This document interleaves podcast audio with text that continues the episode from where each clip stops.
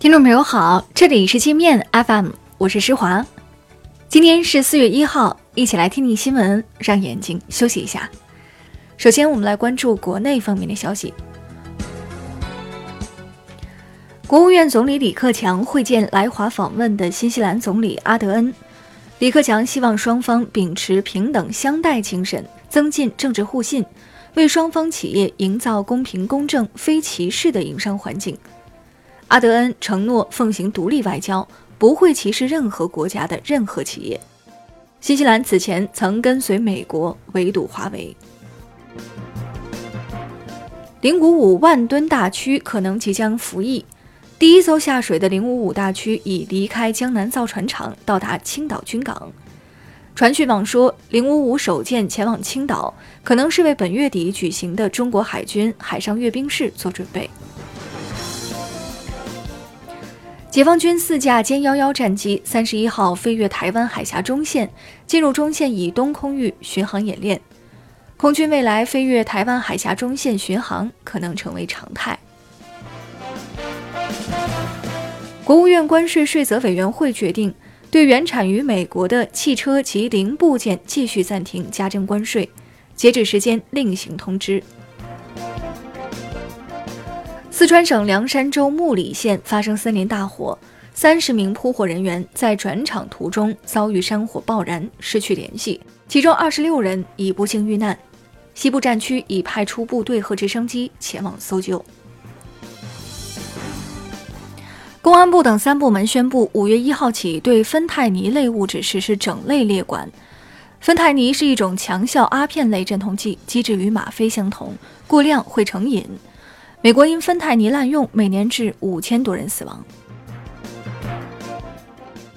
华为创始人任正非要求华为员工向一切先进学习，努力追赶美国，超越美国，构建技术制高点的掌控力，打造突破封锁的铁拳，在产业链中强化华为产品的不可替代性，最先将红旗插上上甘岭。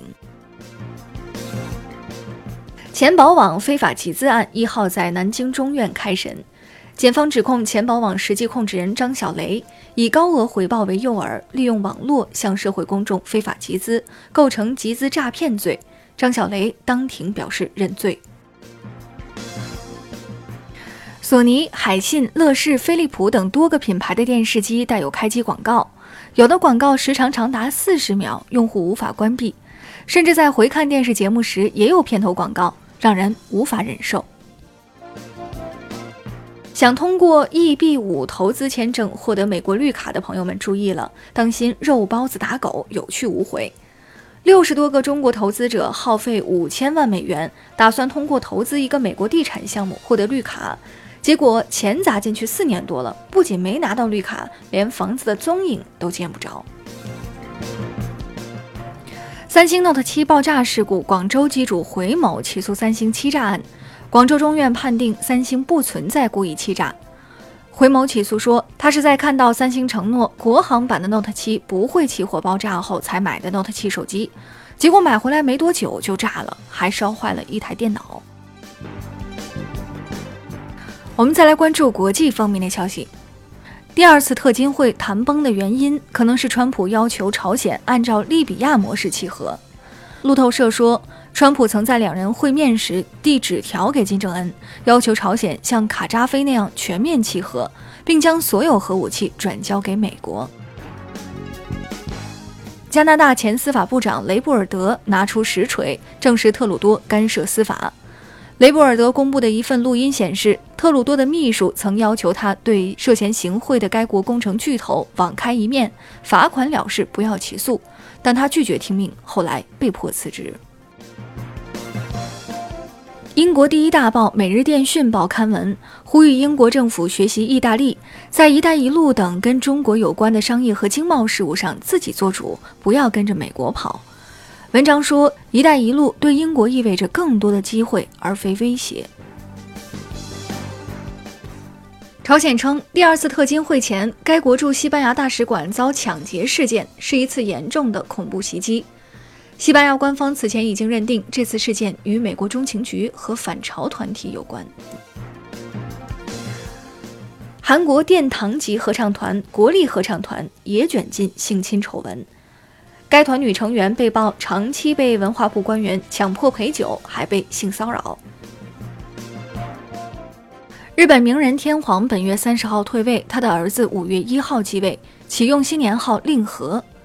令在古代汉语里有美好的意思，日本官方称令和意思为美好和平。曾在一部电影中演总统的一名男演员，在乌克兰总统选举中成为支持率最高的候选人。但没能过半当选。乌克兰现任总统波罗申科曾是一个糖果大老板，下一任会是这个演员吗？参与毒杀金正男的越南女子段世香被马来高等法院以实施故意伤害罪判刑三年零四个月。旧金山政府计划建一个收容站，收容无家可归的人，遭到周边富人区居民的强烈反对。这些有钱人说，流浪汉会带来毒品、犯罪和肮脏的环境，他们不能容忍。那好了，以上就是今天节目的全部内容了，感谢您的收听，我是施华，欢迎您下载界面 App，在首页点击试听，找到界面音频，更多精彩内容等着您收听。